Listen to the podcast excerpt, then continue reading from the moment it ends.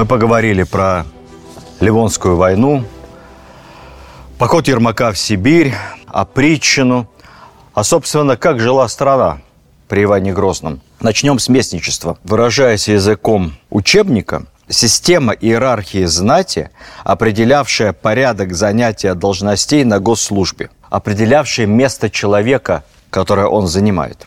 Место лица в этой иерархии определялось, во-первых, служебным положением предков и родственников, а во-вторых, давностью этого положения. Кто-то претендует на занятие должности воеводы, или там несколько кандидатов. Лицо, у которого воеводой в этом городе либо в соседнем был дед, имел больше шансов. Он мог претендовать на более высокое назначение, чем тот, у которого боярином или воеводой был только отец. Учитывалась только мужская линия рода. Кем были родственники жены матери, значения не имело. А ведь занимая ту любую должность министра, руководителя приказа и далее все ниже, ниже, ниже, все эти отношения, кто кем кому приходился и как долго, все это имело значение. Нереально сложная запутанная система. В местничестве получается, знаете, как в теории относительности Эйнштейна, объединялись два необъединимых понятия – время и пространство. Кто ты по очереди и как долго в этой очереди существуешь. За правильностью рассадки назначений следил разрядный приказ. В случае возникновения спора были специальные толстые справочники, как называлось, скорого приискания случаев. Ну, куда там лондонским юристам современным, они сошли бы с ума. Там также содержались разные сведения как о повышении в карьере вместе – так и о понижении. Например, были сборники сведений специальные о низких, позоривших тот либо иной знатный род службах. Стрелецким командиром служил кто-то из бояр. Или в приказе, но не начальником, а по молодости курьером, писцом. Тогда, если ты занимал службу не по месту, а более низкую, по любым причинам, ну, деньги были нужны, или царь так решил. Это накладывало отпечаток, и твой статус и место в лестнице понижалось. Существовал специальный боярский суд, знаете, суд чести, который разбирал подобные споры. За личные заслуги можно было быть повышенным, либо вступив в родство, например, с царской семьей. Главное, твоя заслуга – это твои предки. Они определяют твое место в текущей и будущей жизни. Иван Грозный, придя на царство, как мог поначалу по молодости эту систему упорядочил, но потом он увидел, насколько даже в таком отредактированном варианте местничество мешает реальной жизни, поэтому было принято Грозным эпохальное для своего времени решение. Он объявлял безместье на период войны. А война у нас шла все время с кем-то. Вплоть до окончания войны должно временно перестать считаться, кто из воевод у кого окажется в подчинении случайно у младшего. Это не будет считаться прецедентом, не будет учтено в разрядных книгах. То есть он не опозорится, не обесчестится и не спустится в этой супертаблице куда-то вниз. Теперь о кормлении, как все думают сейчас. Назначили на кормление, вот обирай народ и этим кормись. Нет, это награда. Это как орден. Кому шло? Воеводам, чиновникам, судьям, наместникам. Означало право содержаться за счет взимания с населения в свою пользу – различных кормов. Корма могли быть хлебом, мясом, сыром, сеном, ну и так далее.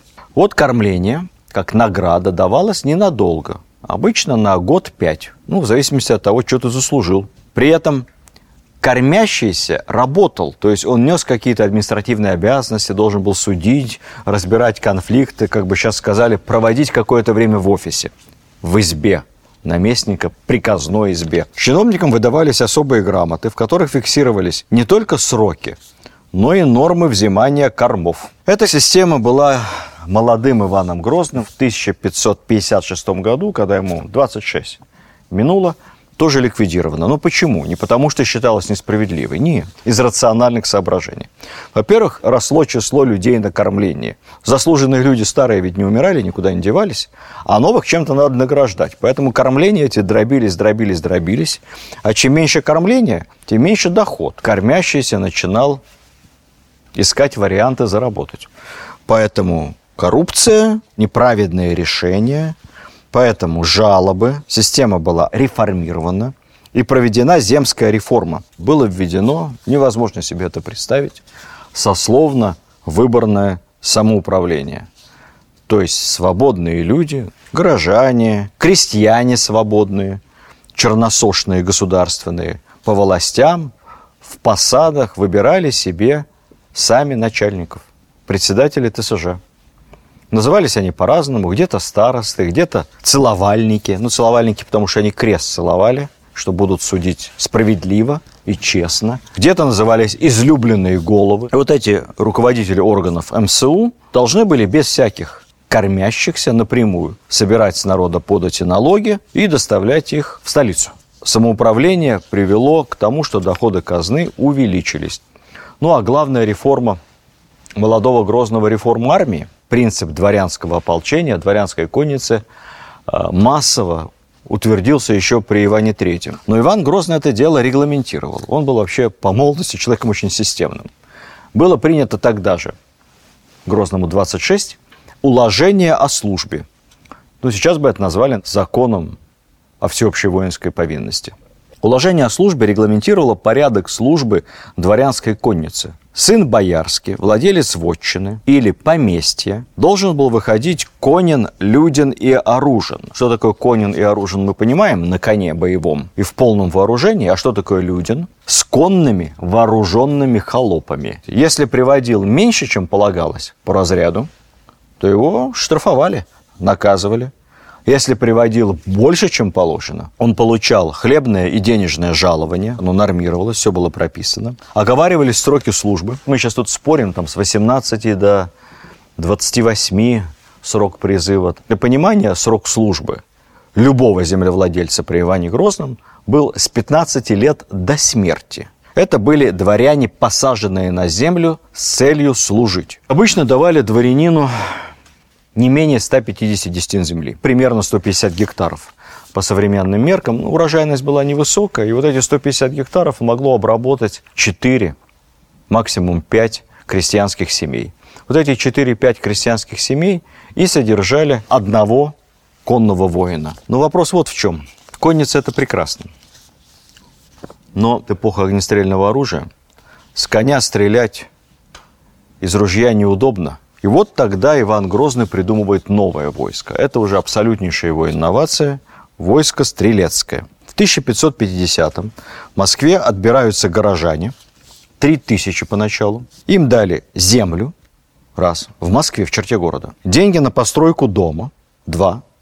И жалование – Жалование стрельцам составляло 4 рубля в год, 33 копейки в месяц. Для сравнения, это не очень большие деньги. Разнорабочий в городе, как правило, тогда зарабатывал одну копейку в день. Цены какие были? Курица – одна копейка. Лошадь сколько угодно, от одного рубля и выше. Боевой конь настоящий мог стоить и 15 рублей, а бывало и 20. Ну, конь – это майбах. Только цена на черную икру меня заставляет вздохнуть по старым добрым временам. Копейка чуть побольше за килограмм.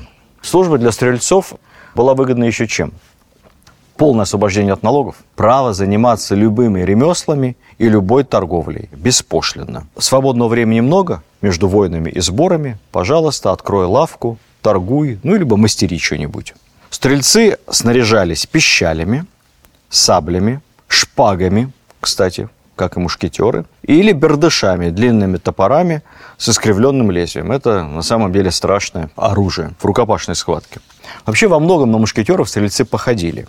Если атрибутом мушкетеров широкополая шляпа, аркебуза, это ружье с фитильным замком и шпага, то стрелец с бердышом, также саблей и пищалью, но в шапке меховой. А форма у стрельцов была красивой и уникальной. Иван Грозный придумал форму единообразную, шапка, кафтан, сапоги, штаны, все единообразного покроя, но цвета разного. Они могли быть не только красные с золотым шитьем, но еще коричневые, зеленые, синие, желтые. Каждый стрелецкий полк имел форму своего цвета. Отличать удобно на поле боя, видно издалека – кто где как стоит, какую позицию занимает. И красиво, красиво. Кстати, у мушкетеров французских бедолах э, ничего этого не было. Единообразные плащи голубые – это все фантазии кинематографистов. Стрелец был универсальным воином, возможно, даже более универсальным, чем мушкетер, поскольку он владел одинаково саблей, шпагой, пистолетом, кинжалом, должен был уметь стрелять из пушки и бросать гранату. Железный либо стеклянный шар, начиненный порохом с подведенным фитилем. Артиллерия. Тогда еще не бог войны. Артиллерию у нас завел системно, опять же, дед великий Иван III.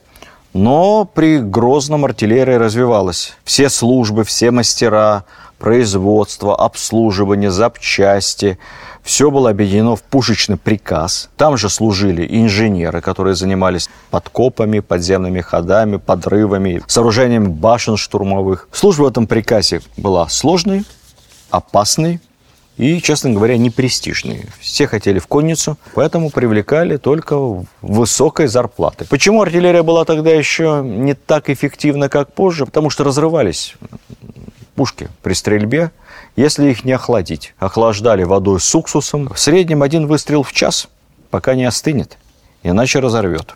Изобрели картузное заряжание. Немного ускорился процесс. Картуз – это такой мешочек с порохом, который таким вот банником забивали в дуло. Бородино, помним, да? Забил заряд я в пушку туго. Методика сохранилась аж до 19 века. Знаменитая царь-пушка, по-настоящему внесенная в книгу рекордов Гиннесса как орудие самого большого калибра, она должна была стрелять, ну, ядер таких не делали, уж точно бы либо разорвало, либо не вылетело. Она стреляла картечью, только не железной, а каменной, в мешках. По нормативу вес этой каменной картечи составлял, внимание, 800 килограмм. Несколько отдельно слов надо сказать, конечно, о религиозной политике времен Ивана Грозного, потому что без этой веротерпимой политики не было у нас никакого роста страны. Ничего бы из этого не вышло. При Грозном правительство принципиально подчеркнуто придерживалось уважительного отношения к исламу. Это сегодня нам кажется само собой разумеющимся, когда 4 ноября на День народного единства в Кремль приходят вместе и сидят за одним столом патриарх Московский всея Руси, верховные муфти, представители иных конфессий, буддисты, иудеи. Представить себе такое в 15 веке в Европе было абсолютно немыслимо. Это время беспощадных религиозных войн. Это время уничтожения людей только по принципу «как ты читаешь молитву». Но Россия была удивительным островом веротерпимости. Цитирую документ той поры. «А много и у нас которые веру свою мусульманскую держат, а мы их от их закону не унимаем. Известно, что мечети строились не только в Касимове, где они сохранились по сей день, той поры, но во многих городах, где жили служилые татары. Я думаю, что и в Москве они были. А вообще о татарах, служилых и русских, давайте поговорим отдельно. Мое глубокое убеждение, что, конечно, татары – это второй государствообразующий народ в нашей стране, Особенно с учетом того, что в те времена татарами называли всех мусульман. Это вообще были слова синонимы. Не было за все время московского государства случая, чтобы служилые татары хоть раз изменили присяги своему царю. Касимов, городок в Рязанской области, был в 1452 году пожалован татарскому царевичу Касиму. Так возникло уникальное Касимовское царство, которое просуществует больше 200 лет. После падения Казани в Касимов была сослана последняя правительница, царевна Сюмбюке. А вскоре на Касимовском престоле оказался потомок последнего хана Большой Орды Ахмата, которого разбили на Угре, который принял крещение под именем Симеон. И вот в 1575 году Грозному 45, по тем годам немолодой мужчина, Грозный нарекает Касимовского царевича великим князем всея Руси, венчает его в Успенском соборе в Кремле, как положено на царство. Этот царевич известен в истории как Симеон Бигбулатович.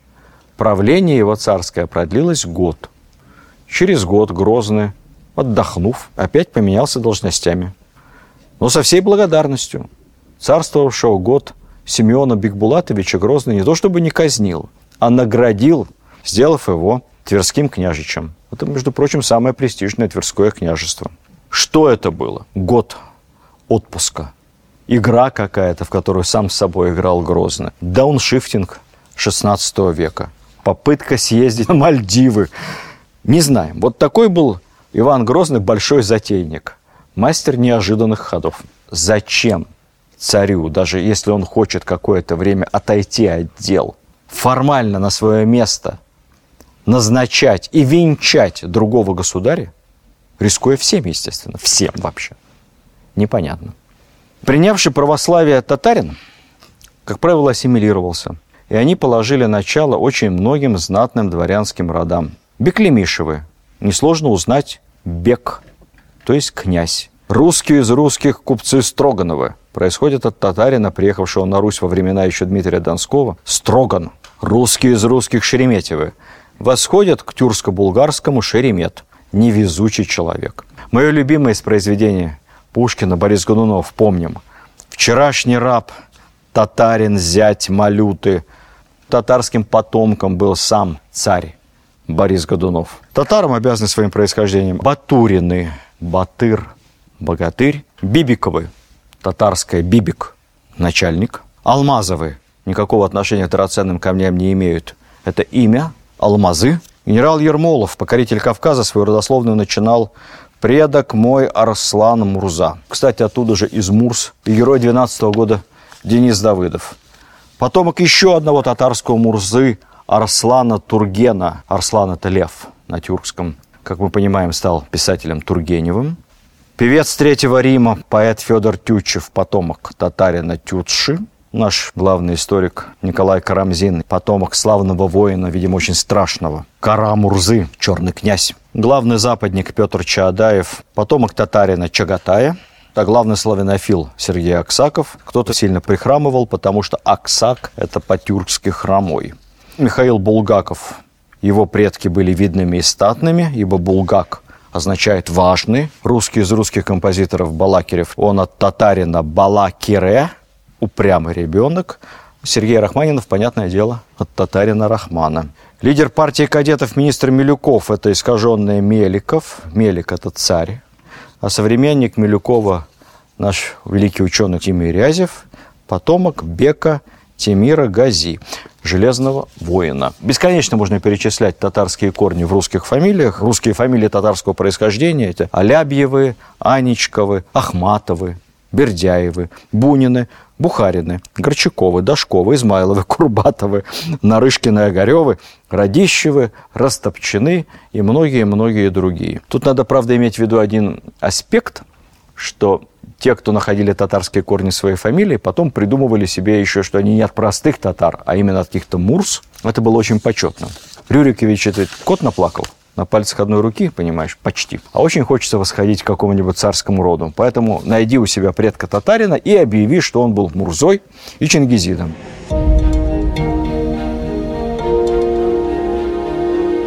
Праздник начала октября, Покрова Пресвятой Богородицы – на Красной площади в память праздника накануне взятия Казани построили грандиозный собор. Покрова Богородицы на рву. Покрова Богородицы, потому что в честь этого праздника, к дате взятия Казани, а на рву, потому что, вспомним наш разговор о Кремле, был ров выкопан между Неглинкой и Москвой рекой. И вот между собором, который мы обычно называем разговорным языком, собор Василия Блаженного, вот между этим собором, параллельно Кремлевской стене, и Александровским садом, где протекала Неглинка, там был ров. Мост опускался. Наш Кремль, треугольная неприступная крепость, был полностью на острове. Позднее в одном из пределов храма был похоронен юродивый Василий Блаженный, и собор обрел свое второе народное, неофициальное имя – Тогда юродивых, блаженных было немало в Москве. Для кого-то это была профессия, бизнес. Была даже артель юродивых, там они как-то распределяли, кто где, у какой церкви, в каком районе попрошайничает, кто как одевается, кто что может себе позволить. Блаженный был человек особый, Василий, он вообще работал сапожником. История хранит легенду о том, как пришел кто-то из знатных москвичей к Василию сладить новые сапоги. Сапоги ему понравились, красивые, мягкие, кожаные расплачиваясь, говорит, ох, красоту ты сделал мне, Василий. 20 лет в них ходить буду.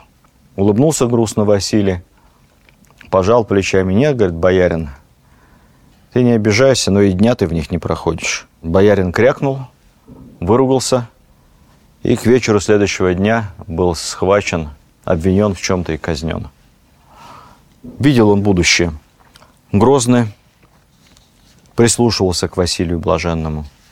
Говорят, даже советовался с ним по каким-то вопросам, побаивался.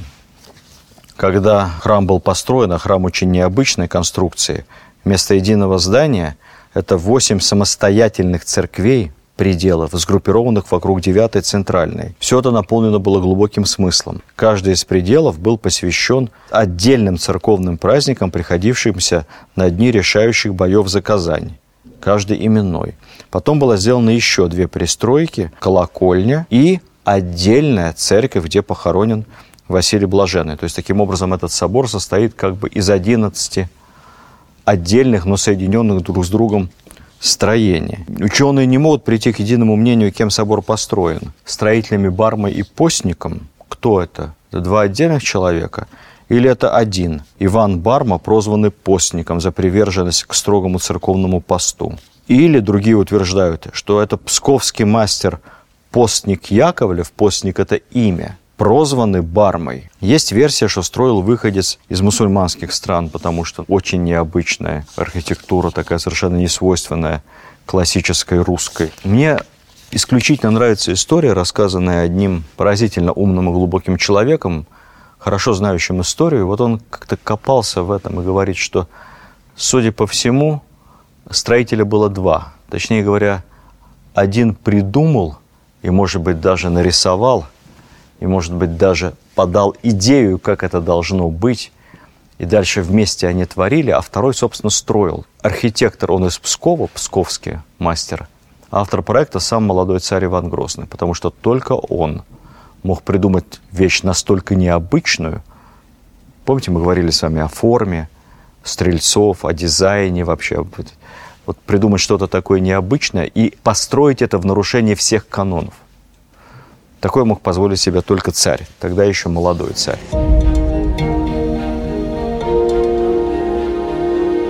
Давайте подведем итоги. Насколько выросла при Иване Грозном страна? Все-таки это наша главная тема. Пограничных столбов и застав тогда не было. Но примерно территория русского царства увеличилась в два раза. В состав России включены татарские ханства. Казанское, огромное, Астраханское. Последний хан принял православие – и стал верным соратником Ивана Грозного. В те же годы башкиры, ранее находившиеся в зависимости от Казани, добровольно вошли в состав московского государства. Вошли в состав Москвы вместе с землями. Мордва, часть при Иване Грозном, Удмурты, часть опять чуть-чуть пораньше вместе с Вятской землей, а часть после присоединения Казани, Чуваши, сибирские татары вместе с сибирским ханством, покоренным Ермаком, а также ханты, манси. Владения, повторюсь, границ не имели, но примерно сейчас это Татарстан, Башкирия, Мариэл, Чувашия, Саратовская, Самарская, Астраханская, Волгоградская и Тюменская области, Мордовия, Удмуртия, плюс, давайте окончательно закрепим, Пермский край до конца – частично Курганская, Челябинская область, часть Казахстана современного. За Астраханью находилась Ногайская Орда между Волгой и рекой Яик. В этих землях, там городов-то не было, там единственный известный город назывался, только не смейтесь, Сарайчик. Но вот обычно на школьных картах территорию Ногайской Орды, вот эту обширную степную зону, тоже причисляют к приобретениям Ивана Грозного. Это небольшая натяжка, поскольку хан Ногайской Орды признал себя вассалом Грозного, но не перешел в подданство. Это разные категории. Но в любом случае, тогда уже при сыне Грозного Федора Иоанновича начали закладывать крепости по Волге, Самара, Царицын, Саратов. Они закладывались на переправах, чтобы пресечь нагайские набеги. И самое главное, обозначить окончательно Волга с этого момента, Волга, мать родная, Волга, русская река, с момента царствования Ивана Грозного. Не пройдет и нескольких лет после смерти Грозного, а его сын Федор Иоаннович лично поведет войско в Прибалтику и вернет наши земли, и все обретет свой статус-кво. Так что Ливонскую войну мы все-таки дожали. Интересы державы, интересы народа, экономики, интересы русской цивилизации, складывающиеся тогда, существовали вне зависимости от воли царей. Эти интересы оставались. И не мог это сделать Грозный, делал это его сын. И потеряем мы потом эти земли в смуту, и все равно вернет их Петр I потому что национальные интересы государственные превалируют над любыми личными амбициями. Единственный нерешенный Грозным вопрос западный все равно будет решен при Петре. Но об этом мы поговорим позже. Спасибо вам за любовь к русской истории, за терпение, за внимание. Всего доброго. До следующей встречи.